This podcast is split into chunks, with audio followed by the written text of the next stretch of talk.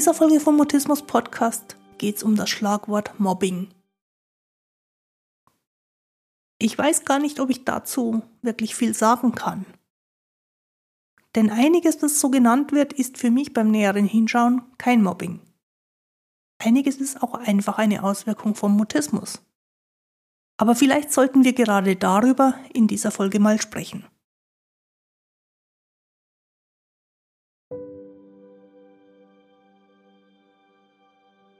Ich bin Christine Winter und ich hatte selektiven Mutismus, bis ich Mitte 30 war.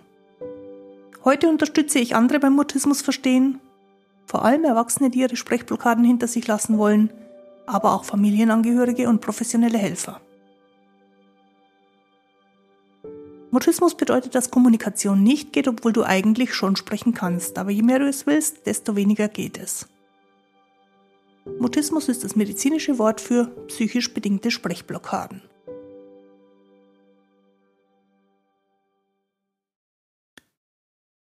Grüß dich und schön, dass du da bist.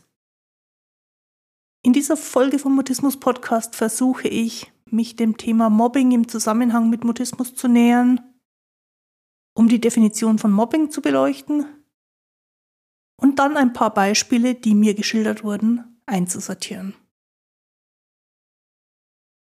Los geht's, lass uns über Sprechblockaden reden.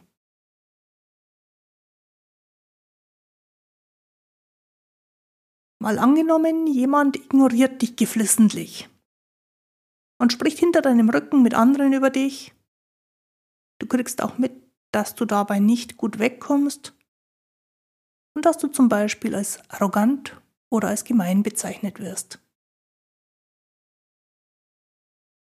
Und wenn du das dann klären willst, dann wirst du ignoriert. Ist das dann Mobbing? Ich finde, dass das so einfach nicht beantwortet werden kann. Klar, wenn du Mutismus hast und wenn dann die Leute über dich sprechen, wenn du nicht dabei bist und wenn sie in deinem Beisein nicht auf dich zugehen oder gar nicht sehen, dass du dabei bist, ist das dann Mobbing? Oder ist es nicht eher so, dass eine vernünftige Reaktion auf deine mutistische Blockade ist. Könnte ja sein, dass die Menschen sich Gedanken über dich, über dein Kommunikationsproblem, über das ungewöhnliche Verhalten machen, das sie bei dir beobachten. Und sie reden darüber miteinander, wenn du nicht dabei bist. Es wäre doch auch grob unhöflich, wenn sie es täten, wenn du stumm daneben stehst, oder? Vielleicht sehen dir Menschen an, dass du gerade nicht sprechen kannst und sie lassen dich deswegen in Ruhe. Sie bemühen sich sogar in der Gruppe normales Verhalten zu zeigen, damit du dich nicht auf den Präsentierteller gesetzt fühlst. Wenn sie versuchen würden, dich in die Gruppe einzubeziehen, würdest du wahrscheinlich gestresst und ablehnend reagieren oder aggressiv oder hilflos werden. Und das kann ja keiner wollen.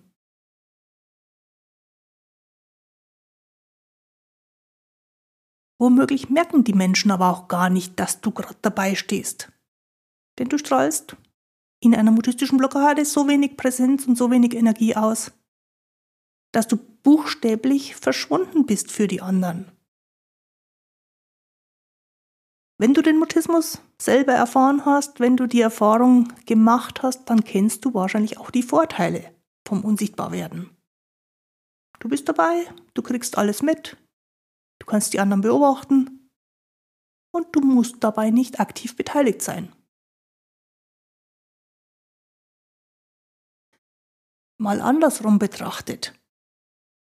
Ist es Mobbing, wenn du dabei stehst, alles mitkriegst, und dich nicht in die Gruppe einbringst, wenn du also die anderen machen lässt, ohne dich zu beteiligen?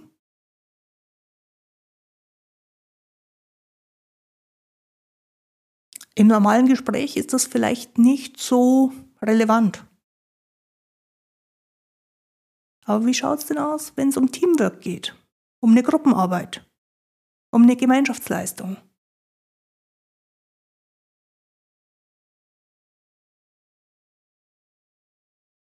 Wie ist es, wenn du genervt reagierst, weil sie dich ansprechen oder zum Mitmachen auffordern wollen? Oder wenn du weggehst, sobald jemand auf dich zukommt? Oder wenn du starr und hilflos jeden Kontaktversuch ins Leere laufen lässt?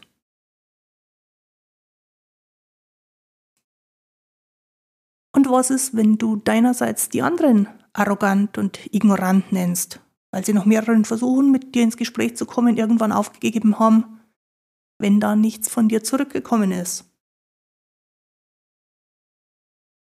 Und was ist mit der Verunsicherung, die du anderen machst, wenn du einen völlig leeren Gesichtsausdruck zeigst, wenn du sie nicht ansiehst, wenn du dich hinter deinen Haaren oder hinter der Kapuze vom Hoodie verbirgst?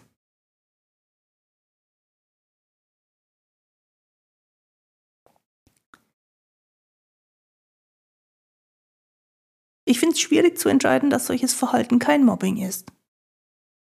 Denn wenn ein Nicht-Mutist sich so verhalten würde, dann wären wir schnell dabei, es als Mobbing zu bezeichnen. Und ich finde es ebenso schwierig, wenn es um das Verhalten von anderen gegenüber den Mutisten geht. Denn es gibt ja auch dafür Gründe, die schon irgendwie auch schlüssig sind.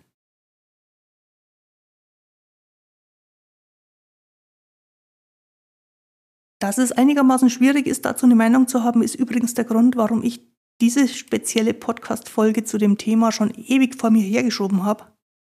Obwohl der Vorschlag, dass ich darüber mal reden sollte, schon vor ungefähr einem Jahr an mich herangetragen wurde.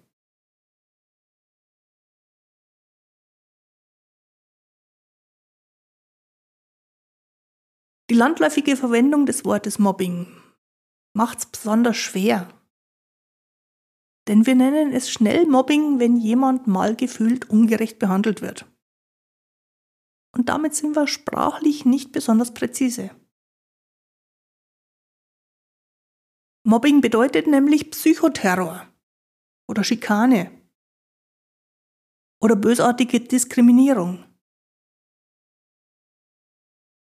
Und zwar mit einem systematischen, planmäßigen Vorgehen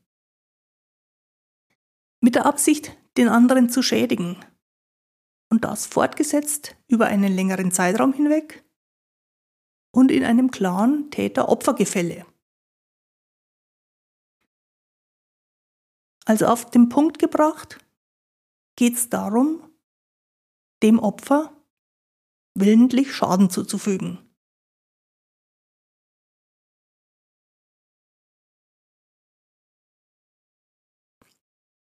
Nach dieser Definition ist vieles, was Mutisten im Alltag widerfährt, raus. Dafür passt der Mobbing-Begriff nicht. Das heißt nicht, dass alles, was Mutisten im Alltag widerfährt, gerechtfertigt oder okay ist. Aber es ist halt kein Mobbing. Weder vom Mutisten gegenüber den Nicht-Mutisten noch umgekehrt.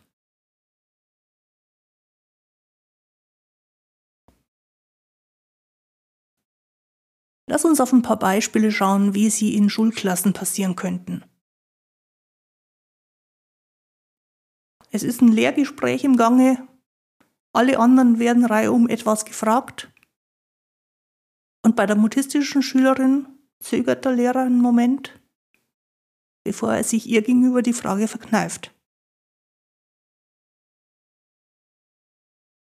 Das ist kein planmäßiger Psychoterror, sondern eine spontane aus der Situation entstehende Entscheidung, die Mutistin jetzt nicht bloßzustellen.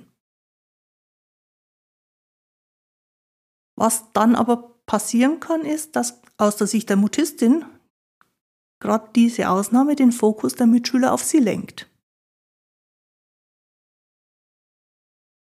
Das war nicht beabsichtigt, aber es kann tatsächlich eine Konsequenz sein. Und wenn das so läuft, wird die mutistische Schülerin nachher sagen, dass der Lehrer sie mobbt, weil er sie herausgehoben exponiert hat.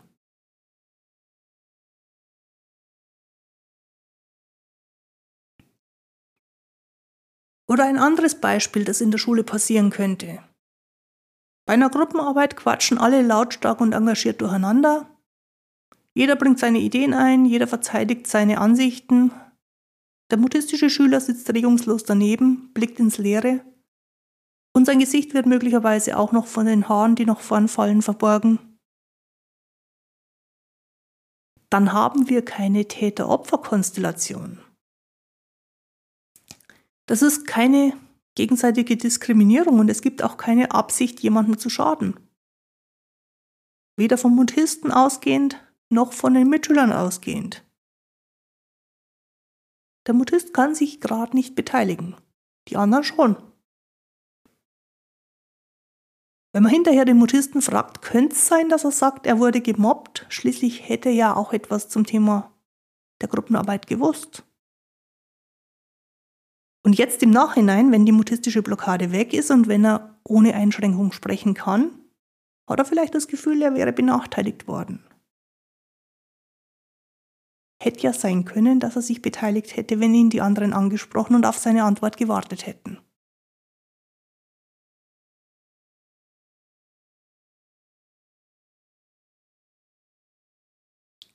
Oder nochmal in einer anderen Variante. Es ist gerade Pause. Alle mussten in der Klasse 90 Minuten lang stillsitzen und sich den Monolog von der langweiligen Lehrkraft anhören. Und nun stürmen alle raus, versuchen energielos zu werden. Und die stille mutistische Mitschülerin steht auch auf dem Pausenhof rum. Alle fangen an rumzublödeln, die Jungs schubsen sich ein bisschen, es wird gelästert über den Lehrer, über einen Mitschüler. Dann geht die Lästerei auch auf das mutistische Mädchen über. Und es steht weiterhin stumm in Hörweite und ist nun in dieser Situation völlig erstarrt. Dann kommt es dazu, dass sie offen gehänselt wird mit dem Hintergedanken, sie zu einer Reaktion zu provozieren. Und als das auch noch nichts bewirkt, läuft einer der Jungs an ihr vorbei und rempelt sie an.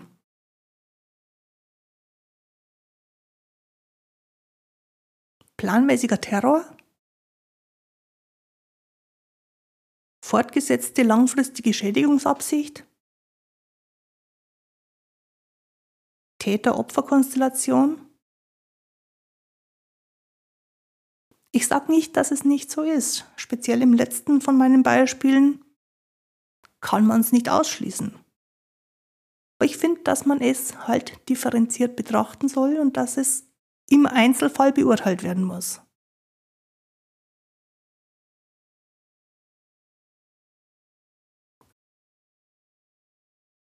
Insgesamt sind wir relativ schnell in der Umgangssprache dabei, jemand Mobbing zu unterstellen ein paar Aussagen, die mir im Zusammenhang mit Schule und Mutismus begegnet sind, nur als Beispiele. Diese Unwissenheit und Ignoranz der Lehrerin, das ist Mobbing. Ganz ehrlich, Unwissenheit kann kein Mobbing sein. Ignoranz unter Umständen schon, aber nur, wenn sie in der Absicht eingesetzt wird, dem Mobbingopfer zu schaden.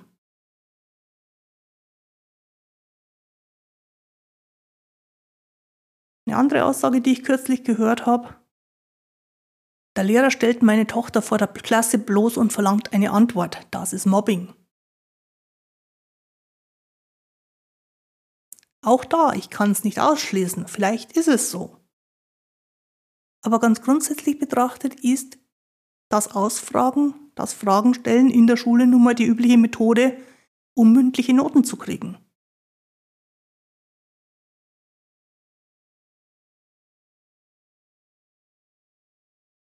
Oder in einem anderen Beispiel, die Schülerin bekommt schlechte Noten, weil sie sich am Unterrichtsgespräch grundsätzlich nicht beteiligt und sich auch nie meldet.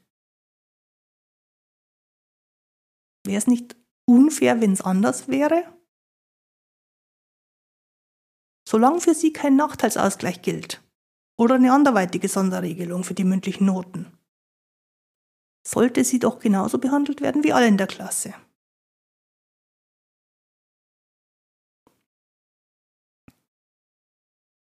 Und eine Aussage von einer jungen Erwachsenen, die das im Rückblick auf ihre Schulzeit gesagt hat. Mich haben die ganze Schulzeit über alle immer gehasst. Ich selber kann das Gefühl aus vollem Herzen nachfühlen. Und hätte man mich mit 15 oder mit 17 gefragt, hätte ich das wahrscheinlich ganz genauso auch formuliert.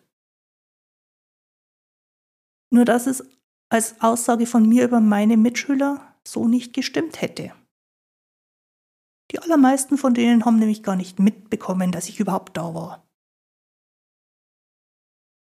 Und von denen, die mich wahrgenommen haben, wollten mehrere immer wieder mal Kontakt mit mir aufbauen. Nur konnte ich mit diesen Kontaktangeboten überhaupt nichts anfangen. Und daher sind die dann natürlich mit der Zeit auch im Sande verlaufen.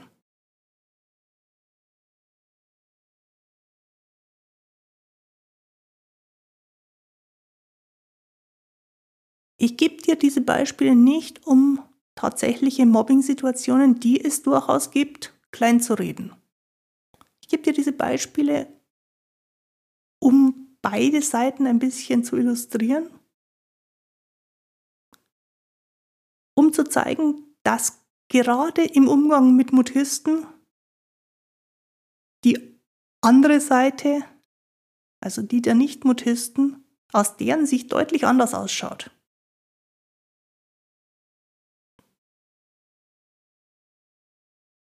Es gibt dann aber auch natürlich Situationen, die zumindest grob verletzend sind und bei denen der Verdacht nahe liegt, dass der Mutismus-Betroffene tatsächlich mit Absicht von einem Täter als Opfer angegangen wird.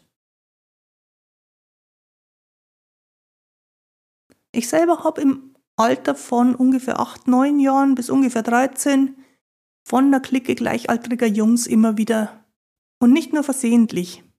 Hänseleien, Streiche, Bloßstellung, Häme, Beleidigungen abbekommen. Und ich denke mir, dass sie, wenn auch nicht von Anfang an, so wahrscheinlich doch mit der Zeit durchaus die Absicht und den Plan entwickelt haben, mir damit Schaden zuzufügen. Das ist dann Mobbing. Und wenn Erwachsene sowas mitbekommen, dann ist es ihre Pflicht, darauf zu reagieren. Allerdings brauchen dann alle Beteiligten Hilfe. Das Mobbingopfer braucht den Rückhalt und die Unterstützung, um aus der Opferrolle rauszukommen. Und die Täter brauchen ebenfalls Hilfe, um aus der Täterdynamik, die da entsteht, auszusteigen.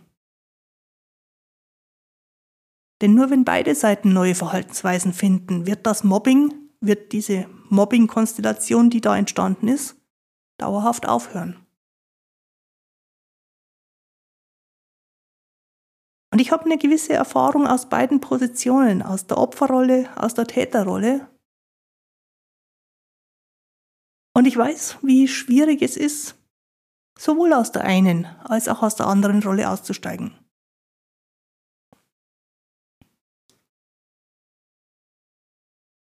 Meine Geschichte dazu spielt im jungen Erwachsenenalter, also nach der Schulzeit. Aber ich hatte ja im Beruf auch immer noch erhebliche Schwierigkeiten durch die mutistischen Blockaden. Und das hat mich damals als junge Berufsanfängerin in eine Mobbing-Situation gebracht, in der ich zum Opfer geworden bin von einer älteren Kollegin.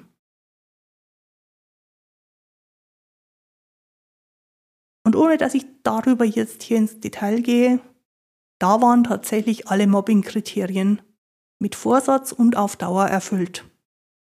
Also, es ist nie zu einer arbeitsrechtlichen Auseinandersetzung gekommen, aber wenn, dann wären alle Voraussetzungen dafür erfüllt gewesen. Die Situation hat etliche Monate angedauert, aber schließlich bin ich versetzt worden, sodass ich nichts mehr mit dieser Kollegin zu tun hatte. Und weder sie noch ich mussten irgendwas ansonsten an unserem Verhalten ändern.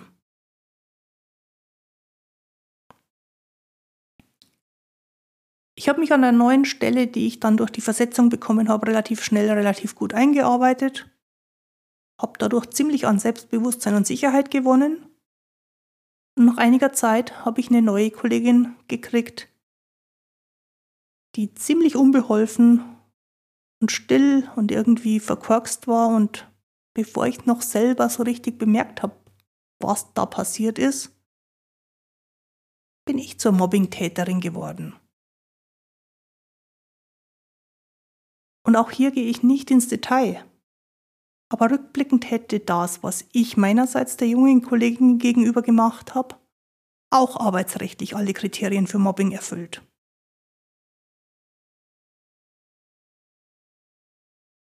Und ich schäme mich heute rückblickend dafür, aber damals in der Situation konnte ich nicht anders als alles zu tun, damit ich sie loswerde.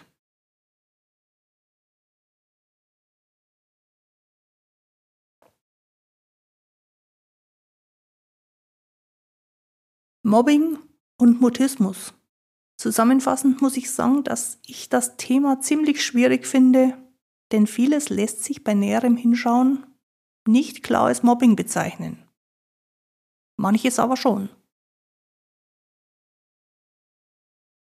Und genau diese Abgrenzung erfordert immer, dass man sich den Einzelfall genau anschaut und auch über einen längeren Zeitraum hinweg beobachtet. Was ich hier auf jeden Fall betonen möchte, ist, Opfer von Mobbing müssen Unterstützung bekommen und die Täter ebenso. Denn erst wenn alle in der Lage sind, sich anders als bisher zu verhalten, dann hört Mobbing auf. Und unabhängig davon, ob nun die Definition von Mobbing erfüllt ist oder nicht, Alle sollten Unterstützung bekommen und alle verdienen Verständnis. Sowohl die Mutismus-Betroffenen als auch die Leute, die mit Mutismus konfrontiert werden und nicht verstehen, was das ist.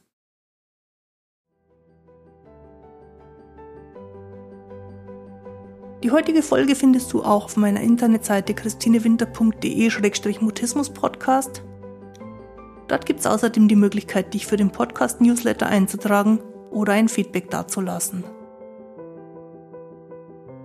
Jetzt wünsche ich dir eine gute Zeit. Bis zum Wiederhören. Tu dir gut, deine Christine Winter.